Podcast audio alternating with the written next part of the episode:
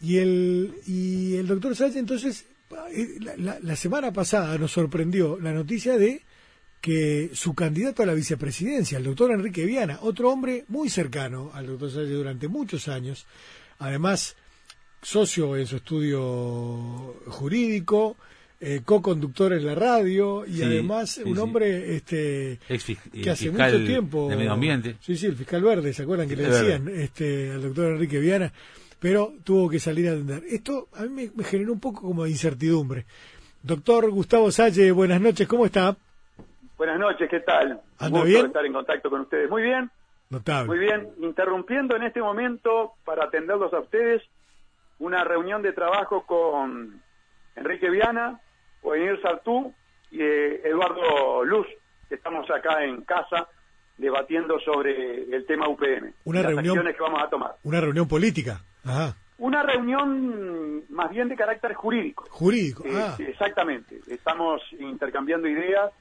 con respecto a las distintas acciones que cada uno en su especialidad está intentando y, por supuesto, coordinando este, acciones. ¿El doctor Sartú como, como abogado de la causa o como también integrante del, del partido? No, ni, ni, ni Ovenir ni, ni Luz son integrantes del partido. somos amigos, eh, tenemos una misma posición con respecto a UPM, estamos en contra del modelo de país que significa UPM y todas las irregularidades, inconstitucionalidades, ilegalidades que entraña este contrato. Y estamos, eh, en el caso mío, por ejemplo, bueno, aprendiendo este, muchísimas cosas que estos enjundiosos este, juristas están exponiendo y nosotros a su vez dando la óptica del accionamiento penal que hemos llevado adelante y que vamos a desarchivar el día viernes a las 5 de la tarde. En caso de ser presidente, doctor Salle, va a declarar nulo el contrato con UPM al que calificó por lo menos que de criminal. Criminal, efectivamente. Es nulo, es criminal.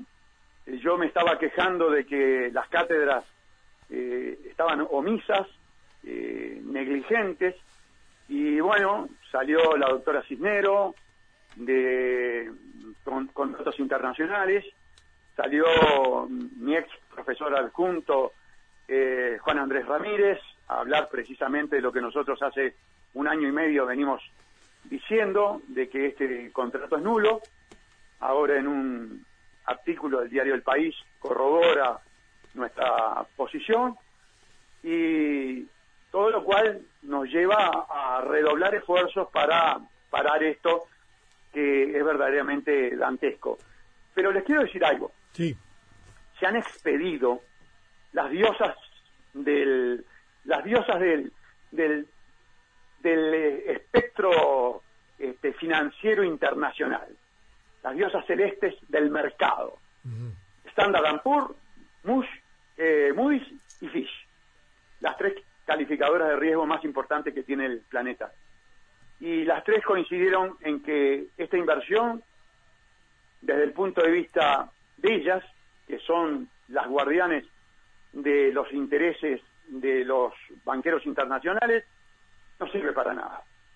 Que pese a esta inversión, que poco modifica el tema del Producto Bruto Interno del Uruguay, de los ingresos fiscales del Uruguay, hay que, ir a, a un ajuste fiscal. Hay que ajustar. Hay que pedirle más impuestos al pueblo para poder satisfacer, obviamente, los compromisos de internacionales de crédito que tenemos. Eso tira por tierra todas las elucubraciones que ha realizado hasta el momento el gobierno, fundamentalmente el ministro de Economía. Hablaron las diosas del mercado.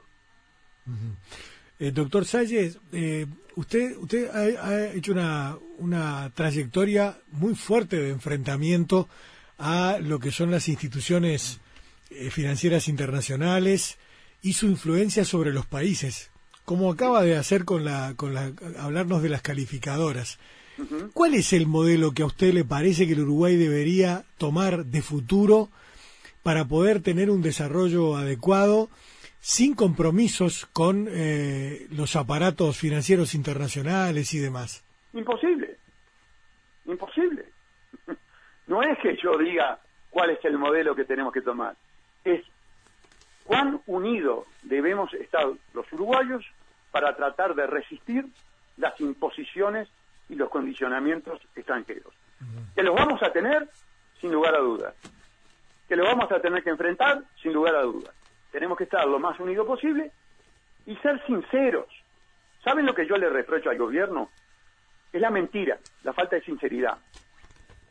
Cualquier presidente de este paisito, chico, que fue generado como una solución de carácter geoestratégica en la Convención Preliminar de Paz, entre dos brutas potencias, sometidos al imperialismo de la cuarta flota del Atlántico, de los Estados Unidos, lo que podemos hacer es tratar de estar unidos para resistir, para tratar de alguna manera no dejar que el condicionamiento sea tal que nos lleve a una situación que nos convierta en la Honduras de América del Sur o capaz que en la Somalía de América del Sur. Eh, con esto qué quiero decir, que cualquier presidente de la República está muy condicionado en el Uruguay. Ese condicionamiento es tan grande que capaz que lo cuantificamos en el 90 o 95% de las actitudes de gobierno que pueda tomar un presidente de la República. Pero no mentirle, decirle a la gente, mire señores, estamos condicionados, tenemos, vivimos de prestado, eh, mil millones de dólares todos los años para nosotros poder seguir viviendo. Eh, evidentemente esto así no puede caminar. El país tiene que tener eh, otra estructura productiva, tiene que tener otra otra estructura social, sin lugar a duda.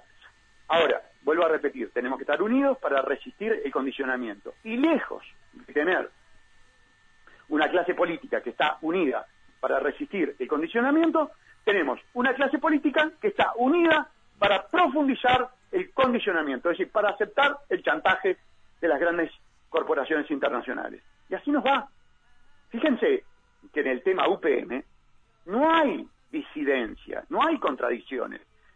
El proyecto UPM, que es nefasto, está impulsado por el Frente Amplio y con la plena colaboración del Partido Colorado, el Partido Nacional y el Partido Independiente. Es más, el Frente Amplio lo que hace es llevar a, sus últimas consecuencias el modelo de país que se proyectó por parte de Sanguinetti cuando promulgó la ley forestal y cuando subsidió la forestación en nuestro país, es decir, sacó dinero de rentas generales, en lugar de dedicarlo a la, educación, a la justicia y a la seguridad, lo dedicó a pagarle a empresas extranjeras y a capitales nacionales la forestación del país. Bueno, ese tipo de cosas es la que ha dejado al Uruguay en esta situación en la que vive actualmente. Doctor Salle, este, por eso le preguntaba cuál es a su juicio el modelo, porque el mundo funciona de esta manera hoy en día. Eh, los países eh, ah, incluso los países grandes. Fíjese lo que le pasa a Argentina en este momento. Argentina está sufriendo una situación catastrófica por los condicionamientos del Fondo Monetario Internacional en este Porque momento. la robaron. Y la Argentina, y la, y la, Argentina, con toda la potencia que tiene, no se puede resistir. ¿Cómo hace un, país como el Uruguay que, francamente, en términos de potencia internacional no existe? este, para sublevarse frente a esa cuestión y poder eh, impulsar un camino que le sea propio o exclusivo. ¿Tiene esa, esa posibilidad real? O sea, ¿podemos plantearnos eso o deberíamos entrar a pensar en otra cosa? Podemos plantearnos alternativas. Podemos plantear. A ver, los finlandeses no nos, no nos están poniendo un revólver en el pecho y nos están obligando a traer UPM. Todo lo contrario. Todo lo contrario. Es este gobierno que está desesperado por entregar el país a UPM. Así que partamos de la base siguiente. Primer solución, no llevamos el contrato a UPM. Punto. Eso lo puede hacer cualquier gobierno. Este no lo está haciendo porque es un gobierno coimeado. Este contrato es fruto de coima, no hay otra. ¿eh? Usted no puede entregar al país en la forma en que lo entregó Tabaré Vázquez si no es porque hay una coima mediante. Punto. Esto no cabe la menor duda. Es más, ese es el planteamiento que le vamos a hacer nosotros al doctor Luis Pacheco. Ahora, volviendo al tema. O sea que va a haber una denuncia penal contra el presidente de la República. Una ampliación. Yo ya denuncié en el 2017, ni menos salió el contrato. Usted hablaba de los, de los, de los, eh, los corrompidos y los corruptos y los corruptores. Claro, corruptores y corrompidos, exactamente. Claro, eh, el contrato original es el contrato preliminar, que de preliminar tiene poco porque ya fijó obligaciones que está cumpliendo el Uruguay. Cuando yo denuncio, el fiscal Luis Pacheco me dijo, esto no es un contrato, es una hoja de ruta. Le digo, no, esto es un contrato y se está ejecutando. Y es un contrato absolutamente abusivo, leonino, lesivo. Por eso tenés que investigarlo. Me dice, no, no es un contrato. Ahora, pasa el tiempo y el 15 de julio el contrato complementario dice que el contrato que Pacheco decía que no era un contrato, efectivamente es un contrato. Tan es ello así este contrato complementario se remite en cantidad de cosas al contrato preliminar, al que nosotros decíamos que era un contrato y que Pacheco decía que era una hoja de ruta. Ese tema está definido, ese tema está solucionado y por lo tanto ahora le llevamos a Pacheco el contrato complementario. Que el contrato complementario, por sus cláusulas, leoninas, abusivas, ruinosas, en sí mismo es la prueba del delito.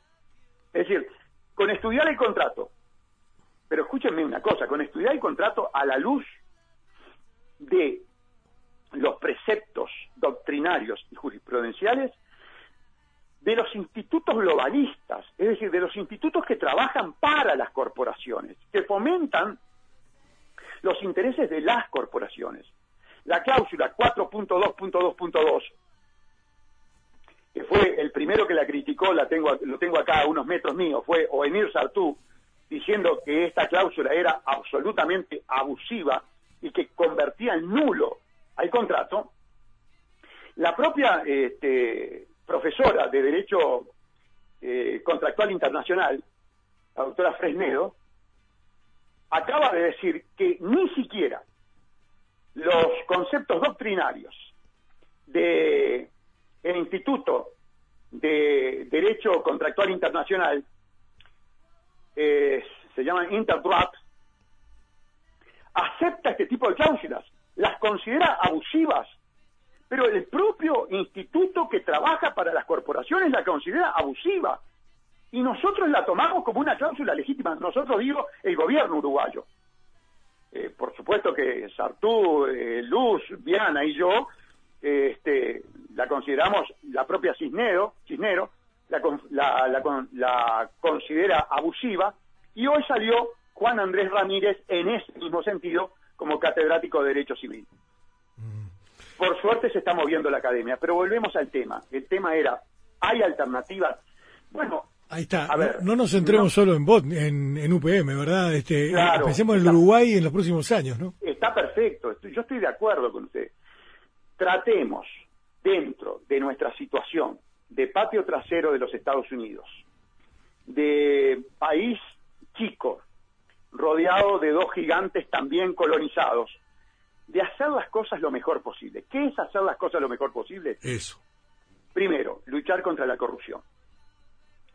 Se han ido cientos de millones de dólares en negocios corruptos. Y a mí de corrupción no me van a hablar porque yo vengo trabajando desde el 2006. Desde el 2006 vengo caracterizando a este gobierno como asociación para delinquir. Y no me denuncian por difamación e injuria. Por algo será. Por algo será. Todas las denuncias que yo he realizado y que han sido archivadas, pasa el tiempo y por un lado y por el otro tienen la confirmación de que tenía plena prueba. Eh, ¿Quiere, ¿quiere que le dé un ejemplo? La denuncié en el 2010. En este momento, en el expediente está acreditado que cuando se le dieron los préstamos a los Fernández, la categorización de, la empresa, las pérdidas que tenía, las notas del propio eh, directorio del Banco República en el sentido de no dar nuevos préstamos, todo acredita que los préstamos que efectivamente se otorgaron por parte del Frente Amplio, con la firma también del director del Partido Nacional, fueron ilegales, fueron criminales. El famoso parque eólico de Kentilux es privado, pero ¿sabe con plata de quién se hizo? De los uruguayos. Préstamos del Banco República. Préstamos directo a Kentilux y, y dinero que se le prestó a Fripur y que los derivó a Kentilux. Y en el, en el interín, en el medio, mil familias del frigorífico pesquero quedaron en la calle, porque se pidió plata para el frigorífico, pero se llevó a Kentilux. Bueno, ese tipo de perversidades, ese tipo de, de matufia, ese tipo de corrupción, se pueden corregir. Podemos tener un país mejor. Por ejemplo, no haber perdido el frigorífico pesquero con este tipo de actitudes criminales. Le, voy- le- le quiere que de otro, el tema de el contrato, de, perdón, el pacto tributario criminal entre Paco Casal y Mujica, que yo lo llevé hasta sus últimas consecuencias. Fui el denunciante y lo llevé hasta ante, ante el Tribunal de Apelación. Después pasó el tiempo y vino Alarcón, y vino Pablo Francini, y vino el propio Damiani, y corroboraron, efectivamente. Sí, Gustavo, pero discúlpeme, pero Sí, con esto no no no construimos un país.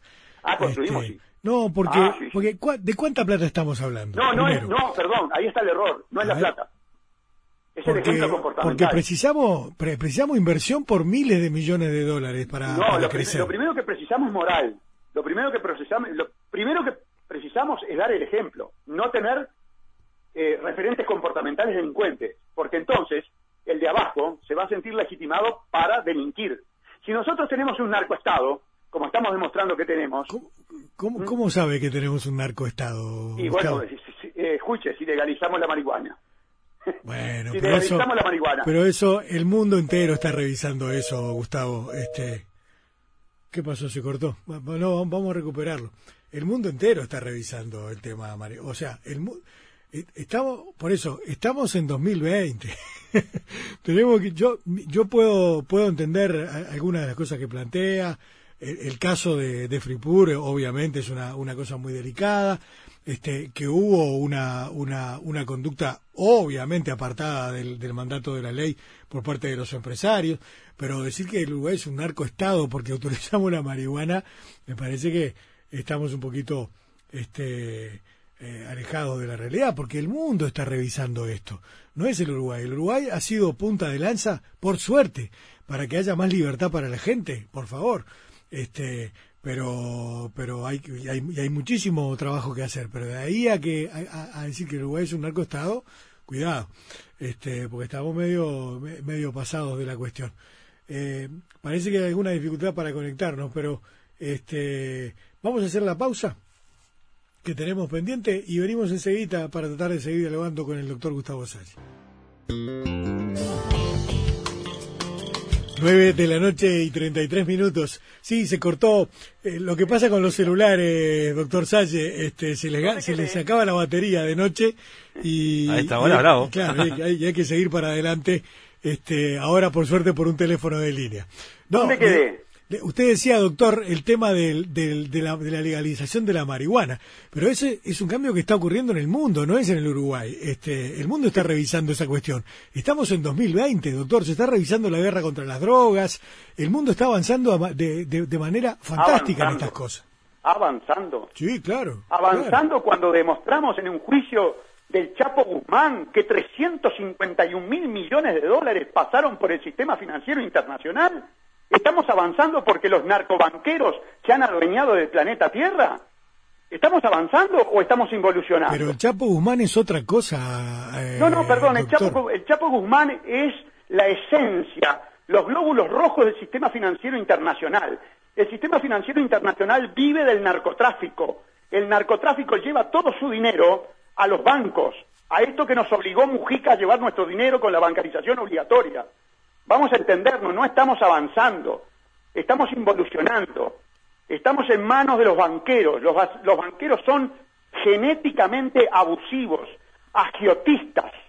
Entonces no estamos evolucionando y estamos poniendo el dinero por Pero encima si- de todos y los si ellos otros acá no valores. quieren cobrarle a las empresas que trabajan con la marihuana porque dicen que es sucia y que le hace mal a la gente.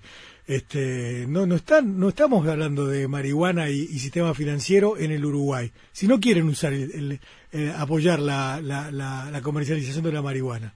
Escúcheme, Sí. aquí en este país Sí. los grandes lavadores de dinero, y Sí. lo digo con experiencia y si quiere le doy nombres, Sí. son los bancos. Y a nivel planetario, los grandes lavadores son los bancos. Allí está el tema. Y los banqueros son los que imponen las normas. ¿Usted sabe cuál es el Producto Bruto? Perdón, pero se, se corta, doctor. ¿El Producto Bruto Interno de quién? No, no se escucha nada, doctor. Eh, va- que no se escucha nada y se corta. Vamos a intentar llamarlo de vuelta, ¿sí? Este, denos un minuto, vamos a intentar llamarlo de vuelta así. Eh, no, pues no se escuchaba nada y es una pena este, que no se entienda lo que dice. La palabra este, y claro, todo, todo entrecortadito así no, no, no funciona demasiado. Vamos a intentar nuevamente, porque está, está, está bueno ver esto, porque está bien.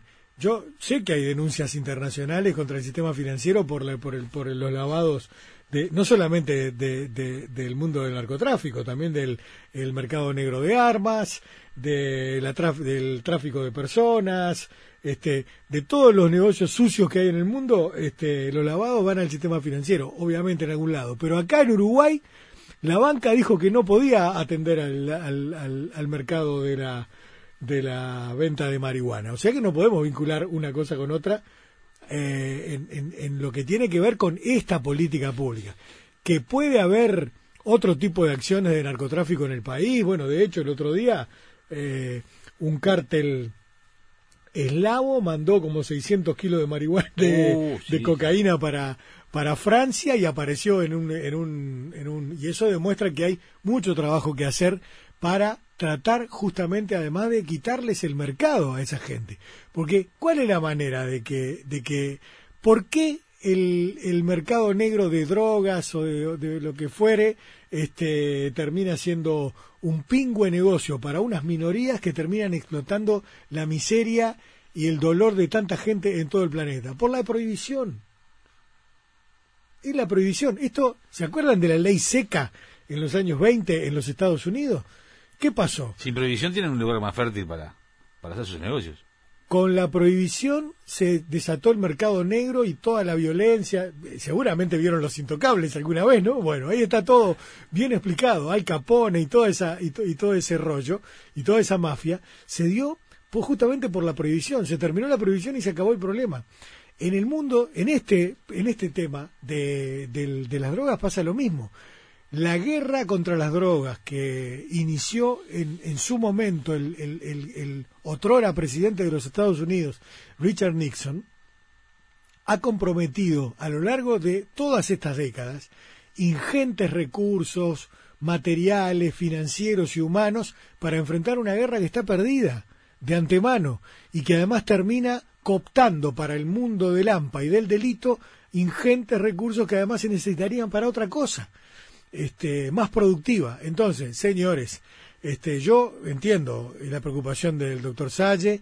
Yo soy usuario del sistema financiero uruguayo. Una vez tuve que hacer un depósito de unos mangos que había ganado este, y me, me pidieron hasta hasta radiografía de tórax este, para, para, para, para, hacer el, el depósito. Y eran unos mangos, ¿viste? Este, eh, de repente, por otro lado, pasan cientos de miles de millones y ni, y ni, se enteran y a mí me, hasta me sacaron una, tomografía computada para, este, para, para hacer un, un, pequeño depósito. Entonces, claro, hay que hay poner las cosas en justo término. Porque aparte, acá en Uruguay, no tenemos eh, esa, esas ingentes sumas de capitales. Por eso el, ejemplo de Chapo Guzmán es un muy mal ejemplo, porque representa otra cosa completamente distinta a lo que son las políticas que se están implementando acá en el Uruguay. Bueno, el teléfono finalmente marchó, este, así que vamos a tener que buscar otra ocasión para, para volver a, encontrarnos con, con Gustavo Salle.